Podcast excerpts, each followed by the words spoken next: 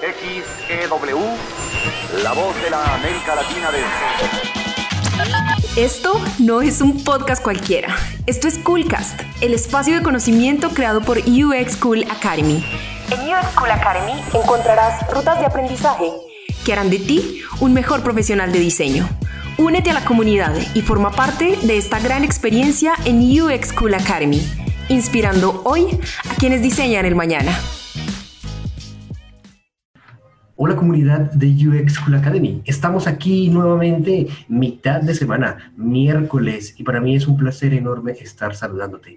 En esta ocasión me acompaña Jimena Castro. Vamos a conocer la historia de esta profesional que está cambiando el mundo con el diseño.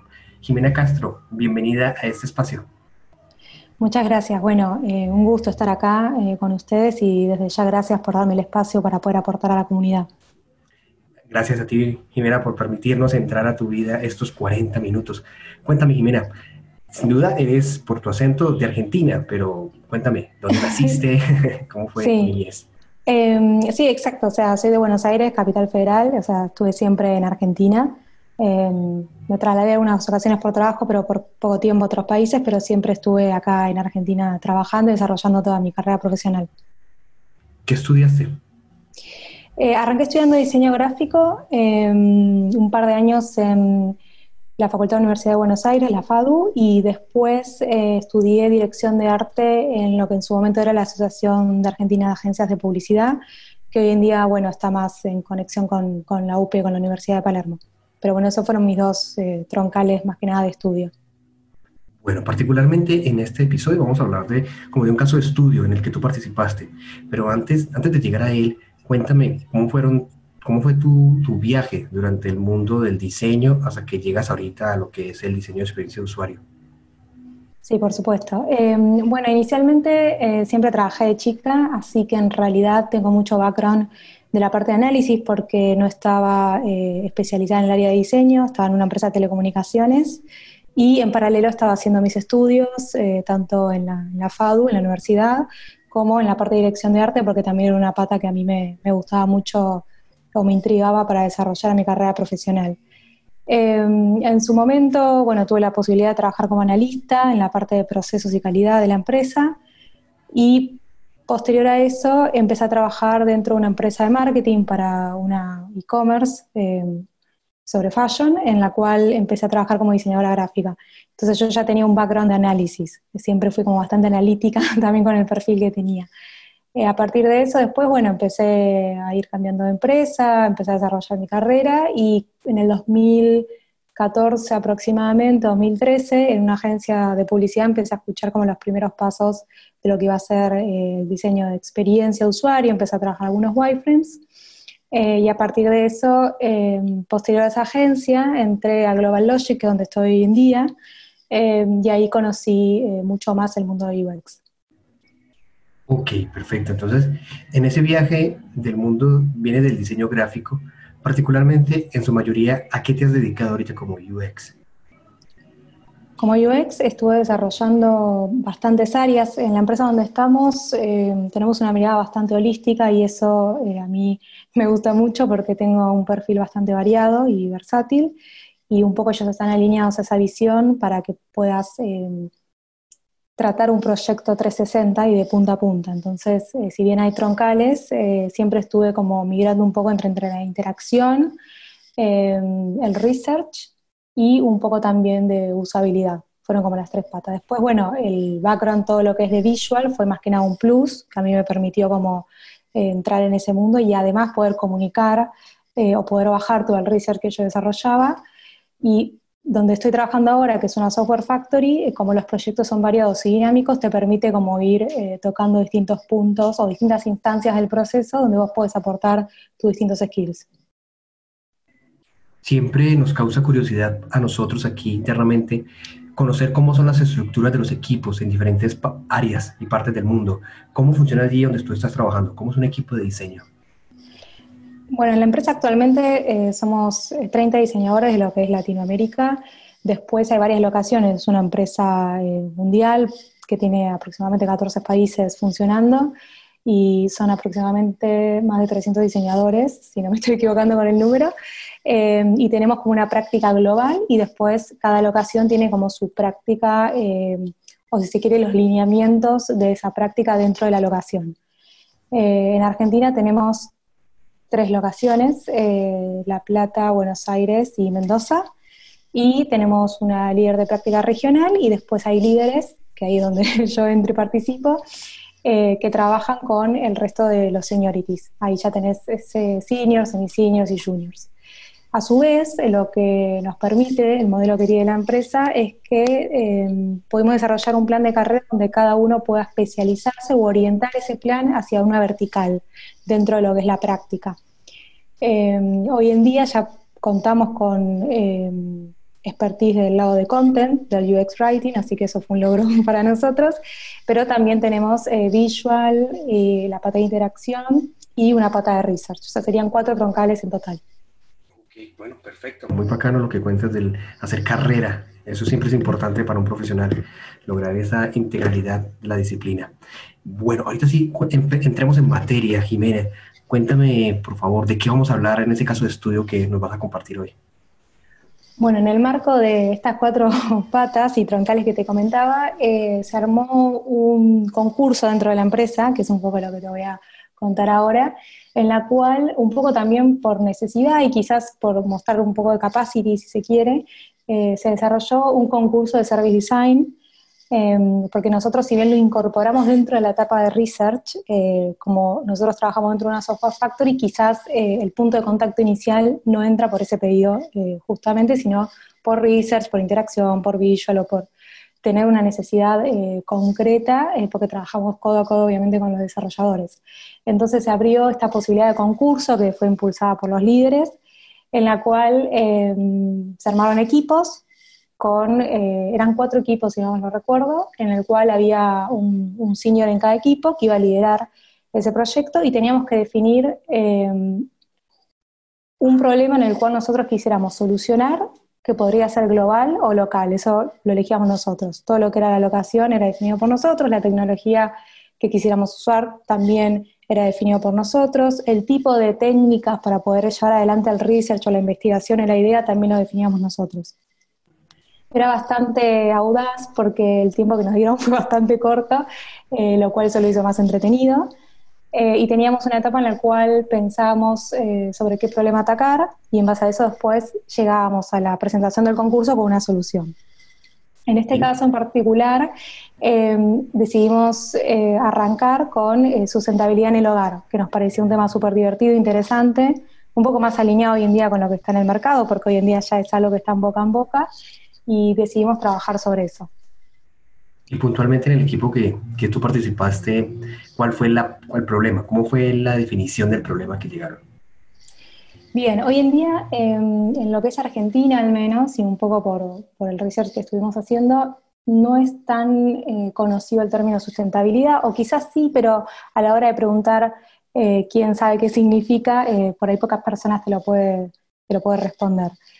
Eh, de ahí entonces iniciamos una etapa de research que implicaba también un poco entender en qué nivel de maduración estábamos eh, y claramente nos había dado eh, en el corto tiempo que teníamos unos números bastante bajos y era muy difícil conseguir quizás colectivamente una noción sólida sobre sustentabilidad. La problemática que atacamos básicamente es que al no estar maduros intelectualmente sobre eso, había mucho derroche del recurso y hasta poca conciencia sobre de qué manera arrancar a cuidar el medio ambiente o de qué forma vos podés tener una opción para ahorrar más en tu casa. Em, bueno, y de ahí se abren un montón de temas. De hecho, el problema inicial que tuvimos como equipo era que era un tema muy global y que abarcaba muchísimos puntos. Por lo tanto, em, había que hacer un corte para poder dar una solución si nos embarcábamos en una solución global no íbamos a terminar nunca porque nos iba a faltar muchísima información. Entonces decidimos atacar un área puntual. Eh, sabíamos que hoy en día en las empresas es algo que, que por ahí lo ataca, se ataca dentro de la estructura de la empresa per se, o quizás eh, globalmente ya hay soluciones de, edificios para oficinas eh, más green, donde se puedan tener soluciones más ecológicas. y por ese motivo nosotros decidimos entrar en el mundo del hogar, en, una casa propia, donde podemos ver que eh, quizás más allá de electrodomésticos inteligentes, que no hay muchas campañas o, cuestiones muy o sea, cuestiones muy propias de cómo realizar una vida más sustentable dentro del hogar. Por eso decidimos ir por esa pata. Ahí tú mencionas, recalcas el tema del, factor tiempo, que fue una limitante. ¿Cómo manejaron ustedes allí el tiempo? ¿Cuánto tiempo tenían? ¿Cómo fue esa etapa de investigación, de acercamiento al objeto de estudio? Tuvimos en total, éramos un equipo de cuatro personas, que no es menor, entre cuatro y cinco personas, porque depende de la cantidad, obviamente eso variaba, pero no es menor porque ahí también te da un poco la capacidad de si podés splitear un poco las tareas o no, o quién está con más o menos capacity para tomar alguna tarea puntual. Em, nos dieron inicialmente un mes, un mes y medio, eh, y después por cuestiones de timeline y, también por demandas que teníamos que nuestros proyectos que cada uno tenía asignado, porque éramos un equipo armado de personas con diferentes proyectos, em, se estiró un poquito más el tiempo, porque teníamos ganas de llegar con algo más sólido. Em, lo que cerramos fue de hecho algo muy high level y draft, o unos primeros pasos, una idea inicial de la solución, eh, pero bueno, no se realizó ningún tipo de implementación, eh, sino más bien una POC eh, muy high level y una iniciativa de plan como para que se pueda después desarrollar más adelante. Ahí en ese trabajo de investigación durante ese tiempo, cuéntame por favor algunas de las técnicas o métodos de, recolección de información que usaron, cuáles fueron.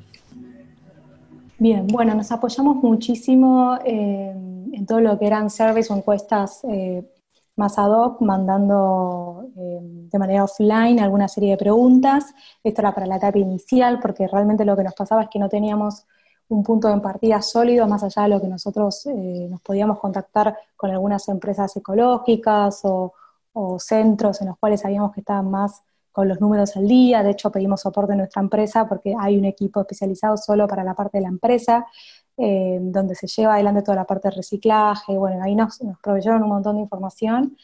Eh, entonces decidimos inicialmente realizar un disparo de, varias preguntas eh, individualmente, primero Friends and Family, después se expandió un poco más porque la técnica era bastante sencilla, era disparar varios formularios y de ahí empezamos a recolectar información. Eso como punto de partida. En base a eso, cuando vimos los números y empezamos a atender un poco dónde estábamos parados, del circuito donde estábamos analizando, eh, hicimos un mapa de empatía en el cual eh, nos interesaba atacar un segmento bastante grande de edad, eh, más o menos entre los 18 y los 50, porque realmente estamos hablando de un tema muy amplio que cualquiera podría estar con un pequeño granito de arena aportando de manera colectiva.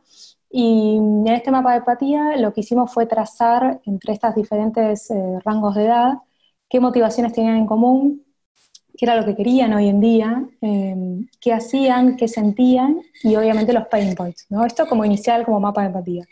Y a partir de eso eh, detectamos oportunidades que eran cross a las edades, porque además, eh, obviamente al ser una problemática eh, más global, la idea era también detectar soluciones globales, porque, o por lo menos más colectivas, porque eso era el core de este contest en particular donde estamos presentando una problemática colectiva, eh, tener una solución eh, con el mismo calibre, si se quiere.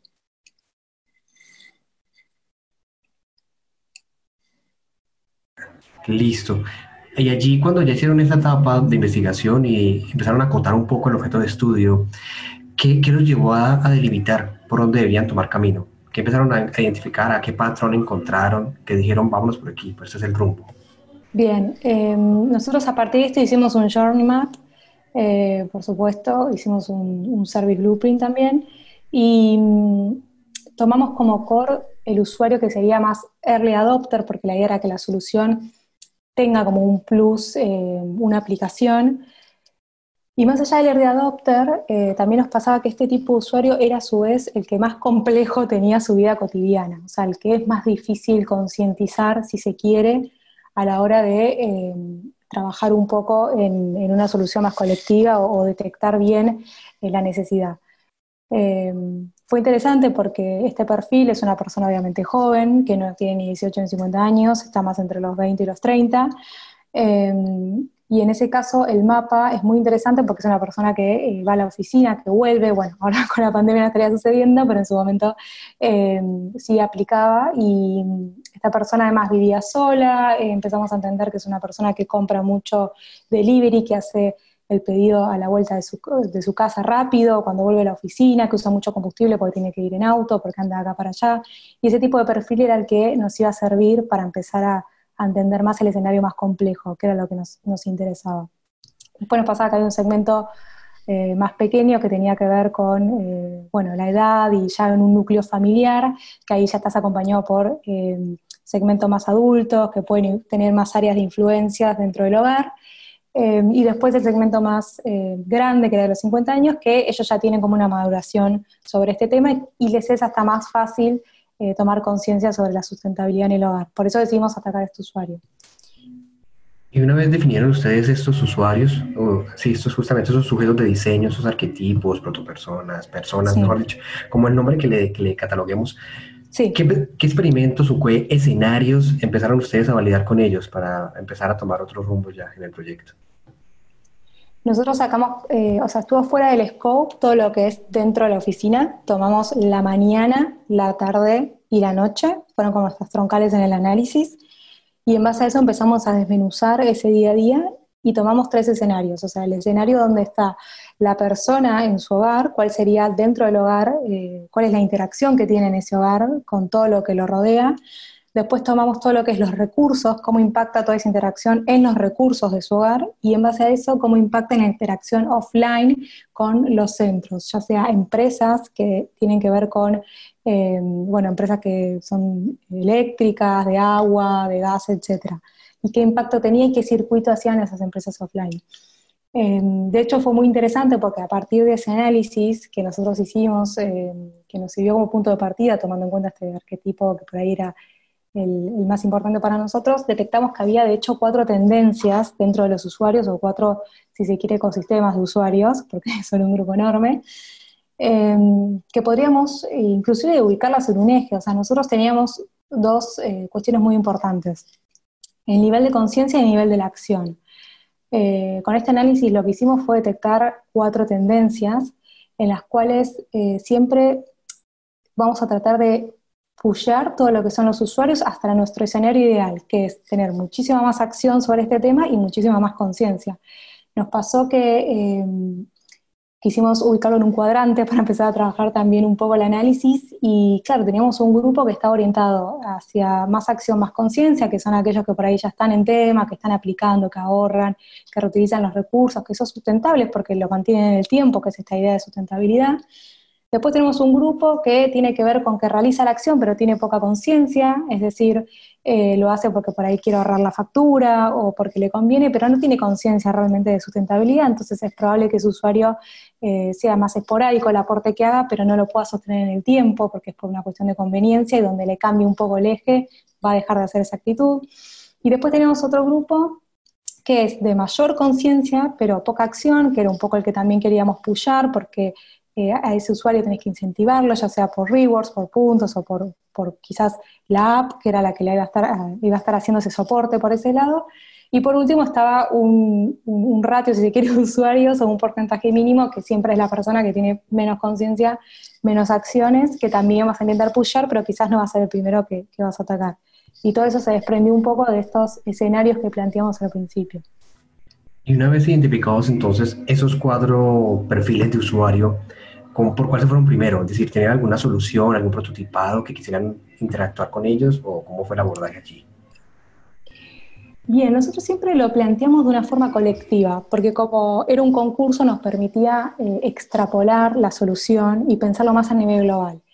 Em, la solución en este caso claramente era una app, porque lo que queríamos mejorar era un servicio, un circuito o alguna necesidad que tenga eh, hoy en día un usuario que, decía, que decidamos atacar. Em, y en ese caso, eh, nosotros siempre lo pensamos de manera colectiva. Nuestro ideal siempre va a ser aquel que tenga más acción y más conciencia, por eso quizás iniciamos por ahí, pero siempre la solución la pensamos para todos y a nivel un poquito más global, lo cual era lo rico de eh, estar en este challenge que nos empujaba un poco a pensar más allá, por supuesto, de lo que es una app. Y nos permitía entender esto de la conveniencia de la acción de manera colectiva ¿no? y con la conciencia. O sea, estamos en una situación actual eh, cómo hacemos para apoyar a una situación deseada, ¿no? que era como lo planteábamos. Ahí empezamos a correr un poco el arquetipo y pensábamos más en situaciones, eh, bueno, ecosistemas, por eso lo hablábamos más global. y entendíamos que, había que generar conciencia de acción, que había que aumentar la, la, conciencia, como estaba comentando, alcanzar esa situación deseada y de esa forma había una conveniencia en la acción. Entonces nos pareció que la forma de abordarlo era entendiendo que había que implementar tecnología de vanguardia con sustentabilidad, o sea, apoyarse la tecnología no obviamente del lado de una app, sino de algo más global. Y de ahí donde llegamos este, a una solución más de un edificio eh, un poco más ambiciosa de lo que hay hoy en día. Cuando te refieres a un edificio, ¿qué vendría siendo? Para aclarar un poco allí. Em, bien, en líneas generales, eh, la solución que nosotros planteamos es un edificio inteligente que va a tener soporte de una aplicación. Eh, la idea del edificio es que sea sustentable también, por eso eh, fue como muy interesante, porque si bien arrancamos con algo chiquito, que lo habíamos pensado también este ejercicio de trabajar más el diseño de servicios, si se quiere, o el service design, partimos de una app y lo extrapolamos a algo mucho más grande, en donde mm, inclusive nos, nos pareció súper interesante poder crear partners con empresas de, construcción o, arquitectos. De hecho, nosotros nos, nos asesoramos con una arquitecta Em, que es muy eh, especializada y que además ella también fue capacitada en sustentabilidad y demás, y ella nos dio como el soporte también que hacíamos no solo del lado del usuario, sino también de ese tipo de, research o, investigación para ver qué opciones teníamos, porque por supuesto nos teníamos que apoyar eh, en alguien más especializado. Eh, de esa forma pudimos desarrollar una solución un poquito más ambiciosa y entender qué necesitábamos a partir de todo este outcome que teníamos de los usuarios y de cómo es eh, el día a día del usuario, porque no es solamente eh, esos insights que, que, vos recolectás de los usuarios, sino también de qué forma interactúa toda la parte offline, qué pasa con los centros, qué pasa con el portero, qué pasa con la basura, qué pasa con el compost, qué pasa con el agua, con la energía, bueno, todo eso eh, era un poquito ya más ambicioso. Ahí donde empezamos a decir, bueno, recortemos un poco el scope de esto, veamos hasta dónde queremos llegar y llegamos a esta solución que es un edificio que tenga ciertas características donde los, además los vecinos iban a tener una app donde podrían tener un sistema de puntaje, eh, controlar también sus electrodomésticos y demás, que hoy en día eso es un poquito más común. ¿Y tuvieron la oportunidad dentro del plazo de tiempo de validar lo que estaban planteando como idea? Lo validamos, eh, después esto eh, la verdad que gustó bastante, así que se trabajó un poco más y de hecho se está trabajando en la empresa también, así que este, estuvo, estuvo muy bueno. Em, pero lo validamos high level para ese momento, o sea, teníamos poco tiempo, así que también hubo, hubo como un post concurso eh, porque sabíamos que era un tema bastante amplio. Y al principio, de hecho, uno de los em, concerns que teníamos era, bueno, ¿dónde realizamos el corte? Porque este tema lo puedes atacar desde el lado del compost, que ya es un mundo, desde el lado de la basura, que ya es un mundo. Así que nos centramos en el hogar. Em, y un poco la validación, como también hay que instrumentarlo eso, eh, se hizo más del lado desde la visión de, arquitectos o, de una empresa más que el día de mañana puede ser tu partner, y después de los usuarios de cómo interactúan dentro de, esa solución que vos estás planteando. Pero bueno, ahí hay un corte porque como se tiene que instrumentar después ese edificio, eh, habría como repensar un poco cómo se validaría post implementación. Porque además tiene que ver un poco con el contexto y dónde realizas esa implementación, porque no en todos lados eh, es igual, no en todos los países es igual, eh, no en todas las sociedades es igual. Así que también hay que tener en cuenta eso. Entonces, ahí al final, ya cuando ustedes llegaron a ese, a ese, a ese hallazgo, ese resultado del proyecto, ¿cuál fue el entregable? ¿Fue una presentación? ¿Fue un prototipado? ¿Fue un video? ¿Qué hicieron de Hicimos, Nos dieron libertad, eh, eso estuvo muy bueno. Eh, de hecho, al inicio, por una cuestión también nuestra de estar acostumbrados, eh, era como que ya visualizábamos la app, pero nos faltaba la solución más a nivel edificio. Así que eh, ahí nos dividimos un poco el trabajo. Eh, la app, que era para los vecinos y el edificio, fue a lo último que le pusimos energía, porque realmente era un poco más simbólico en la solución, terminó siendo algo mucho más simbólico, porque no era la idea. Podría canalizarse sobre una app, pero nosotros estamos extrapolándolo un poco más y entregamos algunas pantallas como para poder dar ese concepto eh, y que entiendan un poco cómo sería la medición de, la energía y demás. Después em, hicimos bastantes esquemas para que entendieran todo esto que, hablamos de lo colectivo, de los mindset, de las cuatro tendencias que encontramos, todo eso lo, era más fácil traducirlo a través de diagramas, y después entregamos eh, conceptualmente y de manera visual también em, la solución, cómo nosotros nos imaginamos el edificio validado por supuesto también eh, por esta persona que es arquitecta, que se llama Sonia Gandarillas, que ella también estuvo eh, apoyando un poco el proyecto porque realmente necesitábamos a alguien especializado que nos valide un poco lo que estábamos tratando de construir. Quiero que, que puntualmente hablemos ya de algunas dinámicas, digamos que sus proyectos de diseño, ya sea este que era para un reto o en los que normalmente en la cotidianidad nos enfrentamos, suceden dinámicas en los equipos de trabajo ¿Cómo fueron las dinámicas del equipo, que eran cinco personas y, o cuatro personas, si no estoy mal? ¿Cómo era para, para dividirse las cargas, los tiempos, la comunicación? ¿Cómo funcionaba? Bien, en ese caso, como te comentaba antes, siempre había un senior, quizás que estaba liderando el, grupo. Naturalmente un poco se acomoda, ¿no? Es como que cuando planteas por ahí equipos con distintos seniorities, siempre eh, el líder se naturaliza un poco. Y ese también era un poco la intención, ¿no? Y es una filosofía que tiene la empresa que, que es algo que a mí me... Nada, estoy de acuerdo. Em, eso se fue naturalizando, había alguien que estaba liderando un poco más.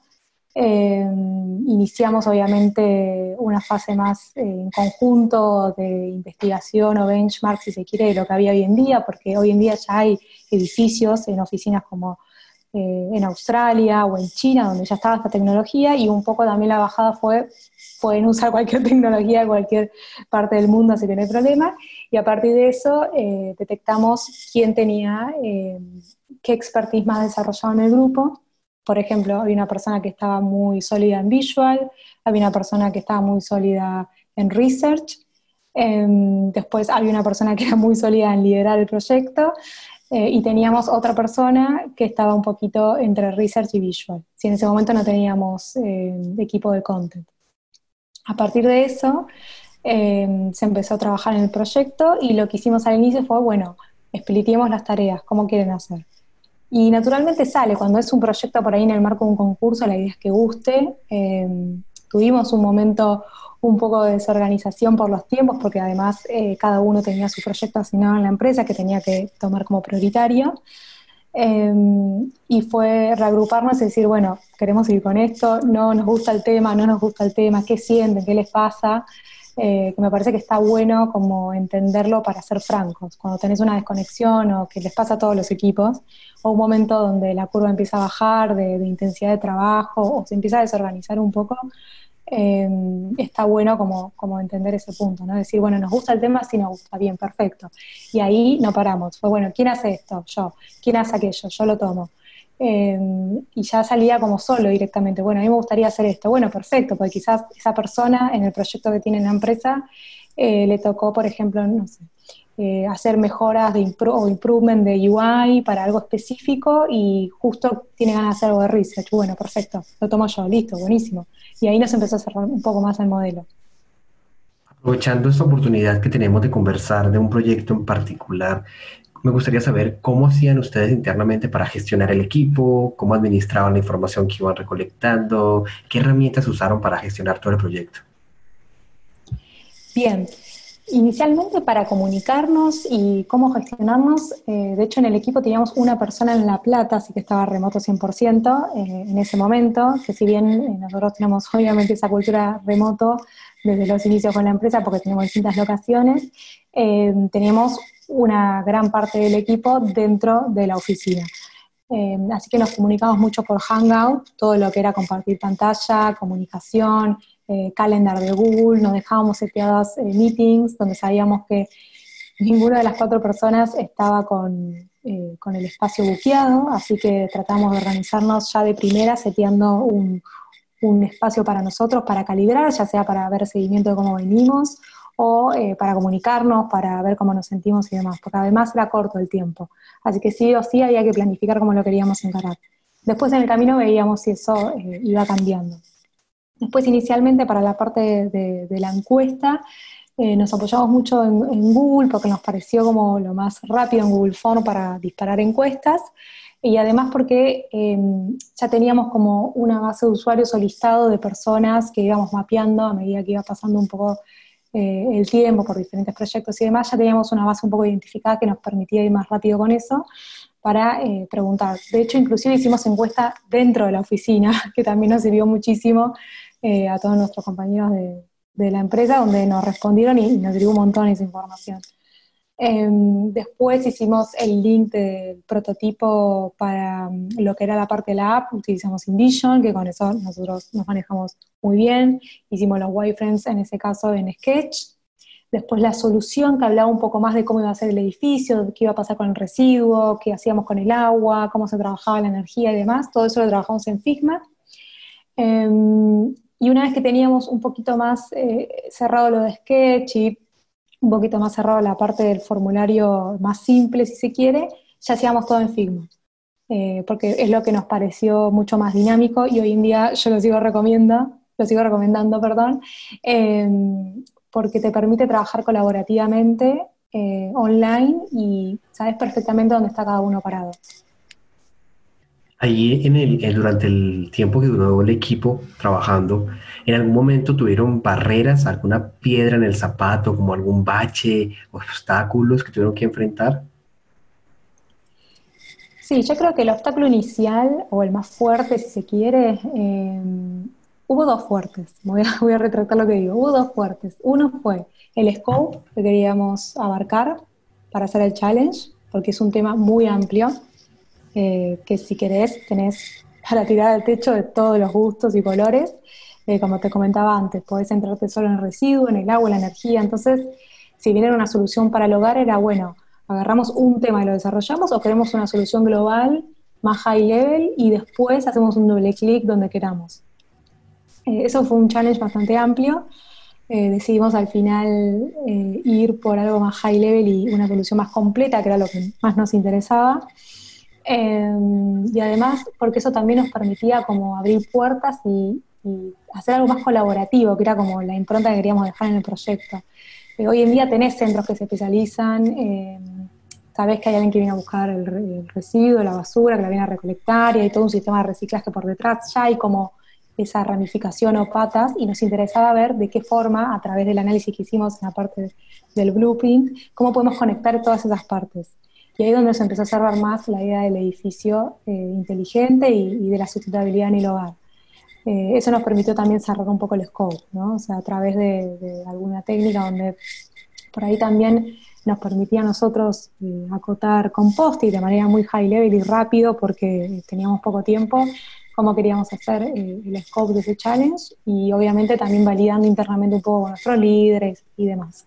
Eso por un lado. Además de que teníamos soporte de la empresa porque ellos nos proveían toda la información de, reciclaje del edificio, de la oficina, eh, con el centro que estaban trabajando de reciclaje. Eso también nos allanó bastante el camino eh, y ahí también eh, nos sirvió mucho para, para, tener el enfoque bien marcado desde el inicio. El otro challenge que teníamos dentro del concurso y que fue el punto fuerte también fue justamente a la hora de pensar la solución de poder ser bajada a tierra. Em, en ese momento es cuando yo me contacto o, empiezo como a disparar algunas consultas y logro contactarme con, esta persona, con Sonia que te comenté, que es arquitecta, em, en la cual ella también nos permite y nos facilita un montón de información porque ella está capacitada en sustentabilidad y nos permite entender de qué forma podemos bajar a tierra eh, las ideas que teníamos, porque creativamente teníamos un montón de ideas em, por estar familiarizada con el tema de sustentabilidad, por verlo aplicado en, edificios de oficinas, eh, o mismo por, por hacer un brainstorming, y nos faltaba como ver si se podía instrumentar el día de mañana y de qué forma se puede instrumentar. Em, y eso también nos permitió mucho eh, trabajarlo con Sonia codo a codo. Ella también eh, nos hablaba un poco de las posibilidades que teníamos hoy en día, de que hayamos sustentabilidad, que edificio era sustentable, nos capacitó un poco y a partir de eso em, pudimos bajar un poco más la solución. Allí, Jimena, cada proyecto en el que un, profesional participa genera como una transformación en él, ya sea en el ámbito personal o profesional. En este caso, para ti, este proyecto, ¿qué aprendizaje trajo para tu vida? Yo creo que principalmente me permitió em, poder entender problemáticas más de manera colectiva. Eh, era un poco un challenge porque fue el primer proyecto que yo estuve eh, liderando más del lado de Service Design. Eh, no había tenido la posibilidad de hacerlo antes, o quizás no tenía la curiosidad, si se quiere, hacerlo antes. y de ese lado a mí me, cambió la cabeza completamente, me, me, permitió porque me dio la libertad de tocar un tema que a mí me encanta. y además me hizo entender que a veces estamos seteados de una forma tal que pensamos en soluciones muy puntuales y podemos extrapolarlo un poco más y jugárnosla y pensar en algo más global y colectivo, donde además vos podés entender ecosistemas de usuarios, no necesariamente perfiles o arquetipos, ¿no? específicamente, sino además grupos de arquetipos, como nos pasaba acá, en el cual eh, vos podés empezar a apoyar ese grupo para tener una solución eh, más equilibrada y colectiva. ¿no? Y eso fue un poco lo que más me, me gustó, digamos. Y a la fecha, ese proyecto, ¿en qué quedó? Ese, ¿quién, ¿Quién ganó? ¿Cómo fue ahí en los otros equipos? ¿Cuáles fueron los resultados de los demás? Em, hubo una votación, lo hicieron bastante justo. Eh, hubo, por un lado, una exposición, estuvieron los líderes, em, de hecho, en ese momento, aquellos que estaban con un señorito un poquito más arriba de los que estaban en los grupos compitiendo. Eh, hicieron también un análisis y después se, sometió a una votación. Y en la votación había otro tipo de soluciones, algunas atacaban más el transporte público. Eh, acá en Argentina eh, es un tema bastante crucial en el sentido de que es bastante engorroso en algunos horarios y terminó ganando esa solución. ¿Y ya ustedes internamente dejaron la solución a un lado o tú mencionaste que habían continuado ejecutándola? Ahorita sigue en marcha ese proyecto. Sí, está un poco más en eh, marcha, va despacio, por supuesto, porque es bastante ambicioso. Eh, yo sigo trabajando con Sonia. Eh, además, yo hoy en día estoy trabajando en una ONG de moda sustentable, donde también están tratando de ver los primeros pasos, bueno, blockchain, todo lo que es trazabilidad, comercio justo, etcétera. Eh, y eso me permitió también conectarme con otras ramas, que tiene que ver más con la rama alimenticia o con la rama eh, justamente de residuos. Y de ahí me permitió como seguir conectando todo esto del networking eh, para poder ir llevando a poquito esta idea, porque es un poquito más compleja, porque requiere una, como te decía antes, una materialización, una instrumentación más concreta. así que por lo pronto yo creo que va a ser un proyecto que se va a ir cerrando, pero que, que bueno, que siempre va a necesitar algún, de algún sponsor, si se quiere, para poder ser concretado al 100%. Ya dejando a un lado el proyecto y volviendo a puntualmente el rol tuyo como profesional del diseño, mencionaste al inicio de unas verticales que la empresa les permite a ustedes como crecer en diferentes rubros. ¿Cómo estaría ahí tu perfil? ¿Cuál, es tu, tu vertical? Em, Hiciste una pregunta muy puntual. sí, justo es algo que eh, lidio yo constantemente. Tuve una charla, de hecho, hace poco con mi jefa, eh, muy amena y muy linda. Yo soy una persona muy, eh, y me considero, más allá de ser ansiosa, por supuesto, eh, muy multitasking. Me gusta hacer un poco de todo. y si bien mi background es de visual, porque quizás mi primer inicio fue así, o no, porque también tuvo una, parte más de análisis, entonces está como un poco difuso. Em, no me considero 100% o no me caso 100% con una vertical, me gusta hacer más cross. Eh, hoy en día a mí me gusta mucho la gestión también, entonces estoy orientando mi carrera particularmente por ese lado. De hecho, la charla con mi jefa fue específicamente eso. No siento que tenga em, mi corazón en algunas verticales, sino que están todas, o si se quiere, eh, me gusta más la parte estratégica de esas verticales. Así que bueno, ya estoy como un poco más eh, por ese lado. Eh, me parece que todas tienen como eh, algo rico para, para, sacar y creo que, que, está bueno ser versátil. Obviamente está bueno también especializarse porque eso también te va a dar otra calidad en el delivery, pero creo que no está mal, que quizás es un poco lo que a veces escucho que se juzga y demás, hacer un poco de todo porque te da una visión más holística y, y estratégicamente te va a servir más el día de mañana, cuando quieras eh, generar este tipo de soluciones más ambiciosas o, quieras plantear estrategias más a largo plazo. Vale, está, bien, está perfecto. Ahí quiero contarte que estuve haciendo la tarea e investigando un poco y por ahí vi que eres muy cercana a las artes, a la danza. Cuéntame, por favor, ¿en qué te ha servido en algo la, la danza, esta expresión artística en tu vida profesional? Sí, yo creo que sí. Em, no solo bailo, hago otras cosas. Quizás baile es lo que más por ahí pude desarrollarme más profesionalmente, ¿no? Donde también, este, bueno, tuve además eh, performance, etcétera.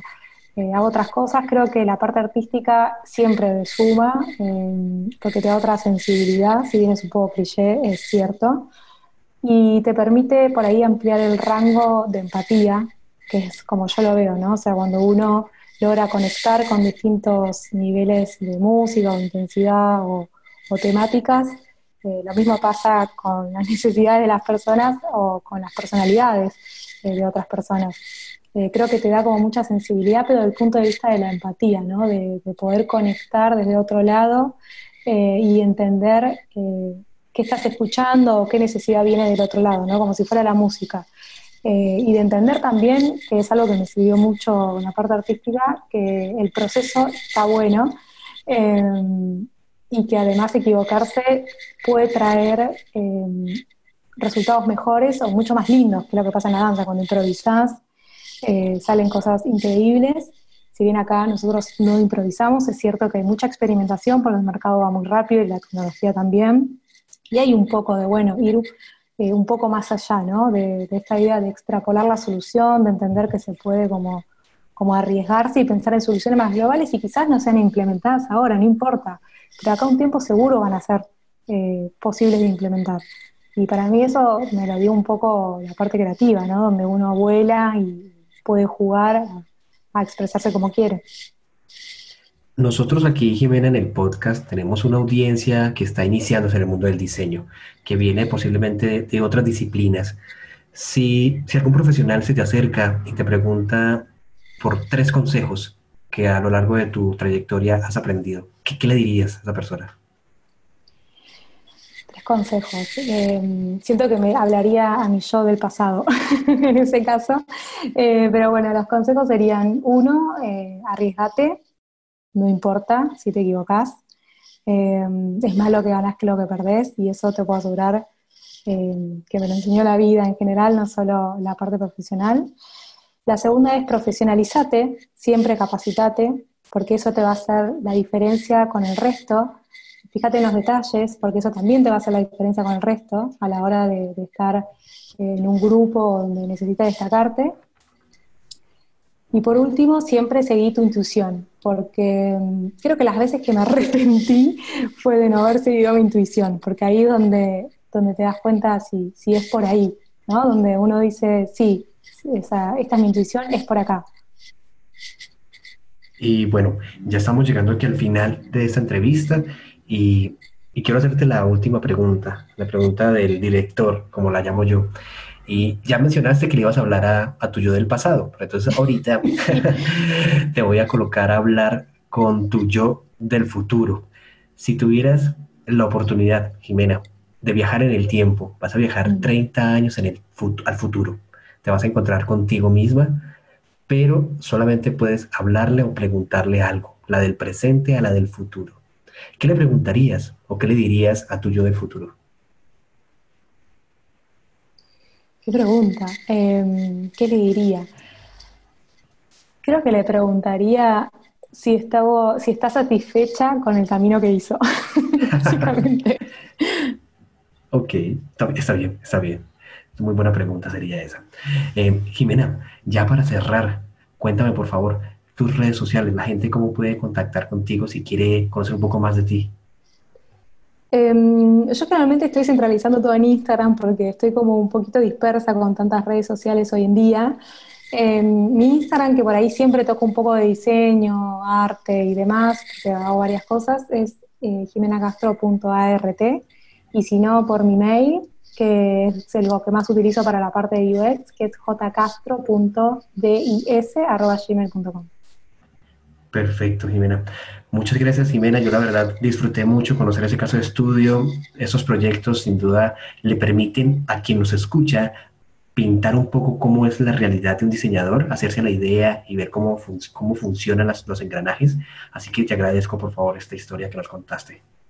Muchas gracias a ustedes por invitarme. Bueno, comunidad de UX School Academy, llegamos al final de esta entrevista, de este Cool Cast. Ya saben, todas las semanas nuevas entrevistas y grandes historias de los profesionales que están cambiando el mundo. Nos vemos la próxima semana en el próximo Cool Cast.